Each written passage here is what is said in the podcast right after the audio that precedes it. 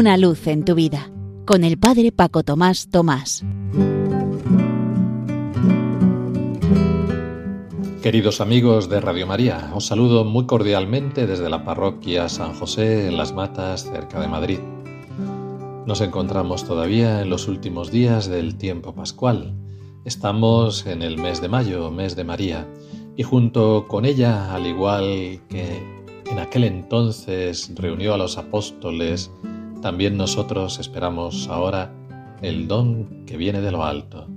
Pedimos para cada uno de nosotros y para toda la Iglesia los siete dones del Espíritu Santo, sin olvidarnos que somos templo suyo desde el bautismo y que más bien lo que hay que pedir es que dejemos que Él se manifieste a través de nuestras palabras y acciones y en todo nuestro comportamiento, porque a veces lo tenemos maniatado o amordazado dentro de nosotros, lo tenemos a veces como unas brasas pero debajo de la ceniza.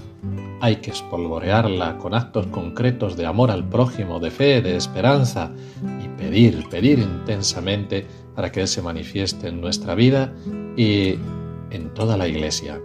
El año pasado, por esta época, os compartí una oración que a mí me ayuda mucho y que precisamente estamos rezando en Radio María en el decenario del Espíritu Santo cada día. Y es la oración que antes de empezar a dirigirme a vosotros, yo también rezo. Pero os voy a compartir ahora este año dos textos de los escritos espirituales de Chiara Lubick, esta mística contemporánea que vivió de 1920 a 2008. En uno dice, Oh Espíritu Santo, cuánto deberíamos agradecerte y qué poco lo hacemos.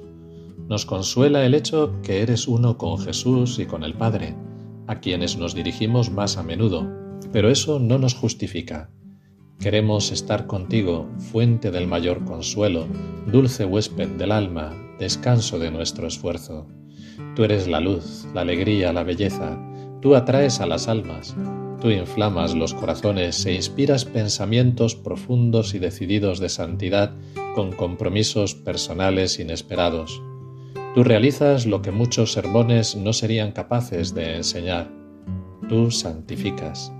Sobre todo, Espíritu Santo, tú que eres tan discreto, aunque impetuoso y arrollador, pero soplas como un vientecillo tímido que pocos saben escuchar y sentir, mira la rudeza de nuestra tosquedad y haznos discípulos tuyos, que no pase un día sin invocarte, sin darte gracias, sin adorarte, sin amarte, sin vivir como asiduos discípulos tuyos.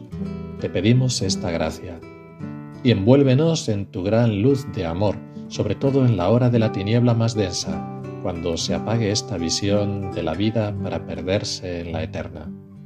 Y ahora os ofrezco otro texto de esta autora italiana, Chiara Lubick. Oh Espíritu Santo, no te pedimos otra cosa que Dios por Dios, ya que mañana, dentro de una década o más, tendremos que ir a adorarte allí donde triunfa tu reino, y todo está en función de ti haznos vivir la vida que nos queda, y esto te lo suplicamos, solamente, siempre y en cada instante en función de ti, a quien solo queremos amar y servir. Dios, Dios Espíritu puro, a quien nuestra humanidad puede servir de cáliz vacío para ser llenado.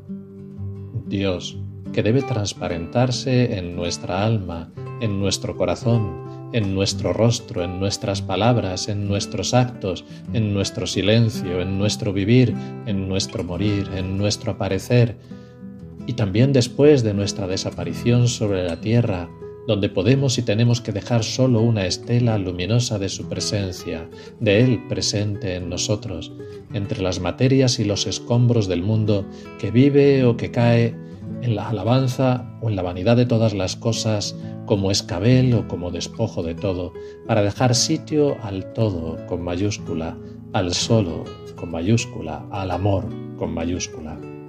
Estas oraciones que os acabo de brindar y este ratito que hemos pasado juntos sea para lo que tiene que ser todo, para gloria y alabanza de Dios.